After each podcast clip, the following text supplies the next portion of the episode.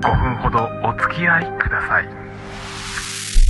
昔ファミリーコンピューターでバルーンファイトっていうゲームがあったのご存知の方いますかね、えー、あの空中をねこう背中にこう風船をつけてふわふわふわふわ浮きながら、まあ、フィールドをこう飛び回ってでこう敵に向かってねこう突進していってで、ね、あのお互いに背中についた風船をねこうつつき合ってパーンって割って相手の方を先に落とした方が勝ちみたいなようなゲームですよ。えー、いや懐かしいなバルーンファイト。まあ、そういえば中国とアメリカもつい最近結構な規模のバルーンファイトやってたよね あ落書きの黒でございますあのサウスカロライナ州の上空の方に、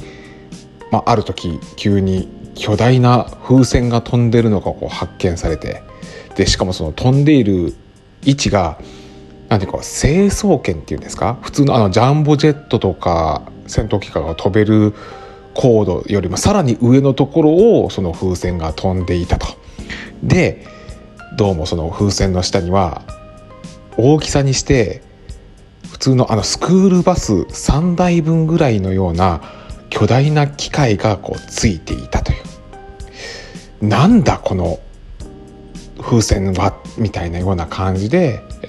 で後から話を聞くとどうもそれが中国が飛ばしていた風船なんじゃないのとそれがなぜアメリカの上空を飛んでるのと、えー、何かこうスパイ的なことを行ってたんじゃないのっていうようなことでそのアメリカの軍隊がその風船を撃ち落としましたと。えー、で、まあ、それに対してまあ中国が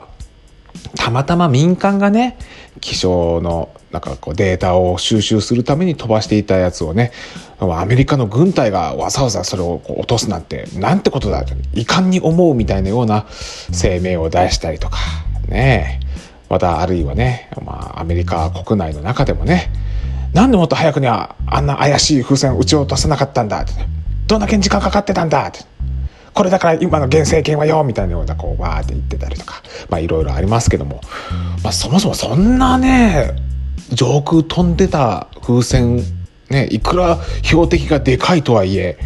撃ち落とすの困難だろうしそんでっかいもんがさえ撃ち落としたら、ね、民間のところね普通の住宅にそんな巨大なもん落ちてきたら怖いじゃない。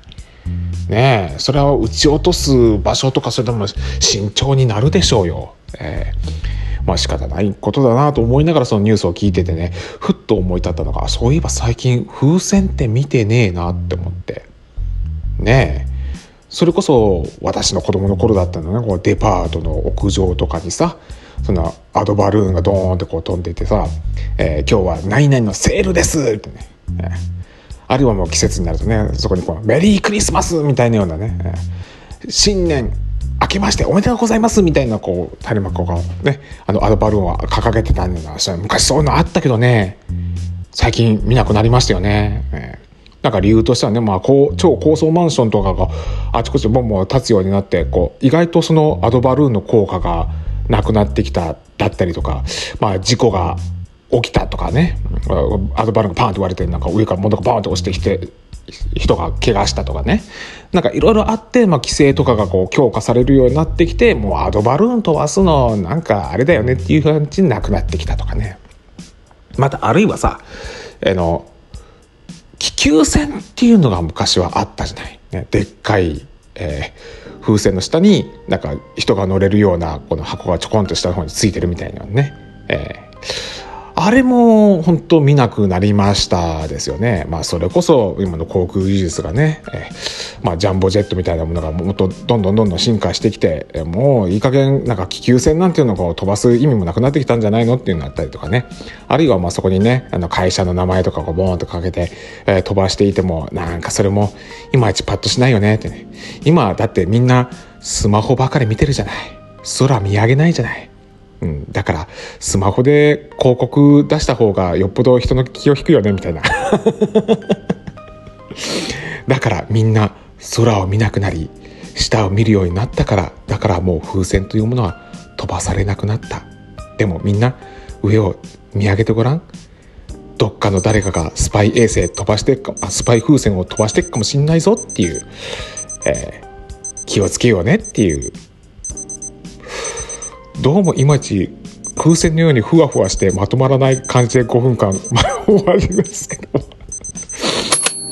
この番組はアンカーをキーステーションにお送りしました。